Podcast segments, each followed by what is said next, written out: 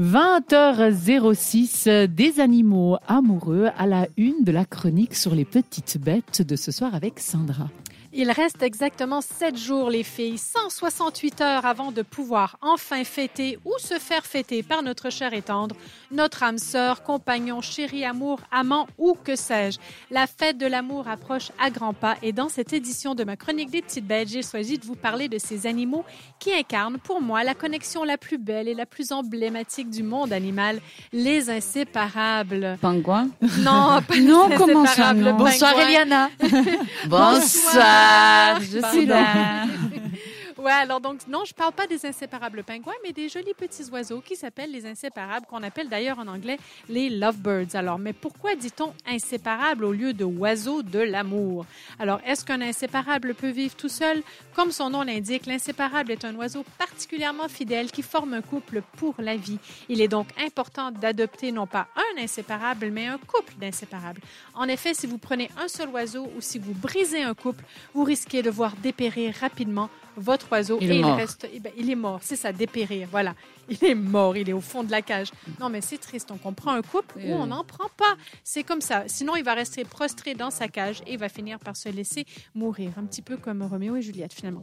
Toutefois il est possible d'avoir un inséparable tout seul mais c'est pas vraiment recommandé. Ça veut dire qu'il faut être là Il faut qu'il soit seul depuis la naissance. Quoi. Mais non, même pas. C'est-à-dire qu'il faut qu'on soit tout le temps avec lui parce qu'il a besoin Ah. d'être attaché à quelqu'un, sinon il va développer des troubles du comportement. Alors évidemment, c'est pas facile de reconnaître le sexe de ces petits oiseaux. Je sais pas si vous voyez, voyez comment ils sont. Ils sont un petit peu- Absolument pas, non. ils sont euh, comme un peu comme une petite perruche, mais avec des couleurs de l'arc-en-ciel, un beau dégradé. Vraiment, je trouve ça très inspirant. Mais leur aspect extérieur ne change pas en fonction de s'ils sont mâles ou femelles.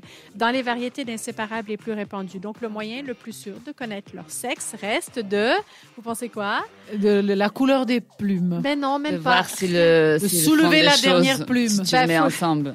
Si tu les mets ensemble, non. Franchement, il n'y a pas le choix. Il faut aller chez un vétérinaire Ah, qui va Ah, faire un vrai typage officiel. Alors, si, pour- le si le vétérinaire est sympa, pourquoi pas mais- Ben oui, ben voilà, ma foi, t'as des beaux Le vétérinaires. vétérinaire, j'imagine. Ah, dites-moi, monsieur, est-ce que j'ai une femelle en- Un garçon, voilà, attendez, on va lui mettre du vernis s'il aime pas la couleur. Non, mais même ça, on peut pas. Finalement, on peut plus se fier à rien de nos jours. Le plus simple reste d'observer le groupe chez le vendeur et de sélectionner des oiseaux qui restent à proximité le plus fréquemment. Il ne faut surtout pas séparer donc un couple déjà formé. C'est donc l'exemple parfait des deux petites âmes qui se sont enfin retrouvées. Et comme le disait Michel Folco dans son livre Dieu et nous seuls pouvons, nous étions si inséparables que, tu me croiras si tu le veux, mon garçon, quand l'un pétait, c'était l'autre qui puait. Vous nous avez trouvé active Retrouvez Radioactive en podcast sur cette radio.ch.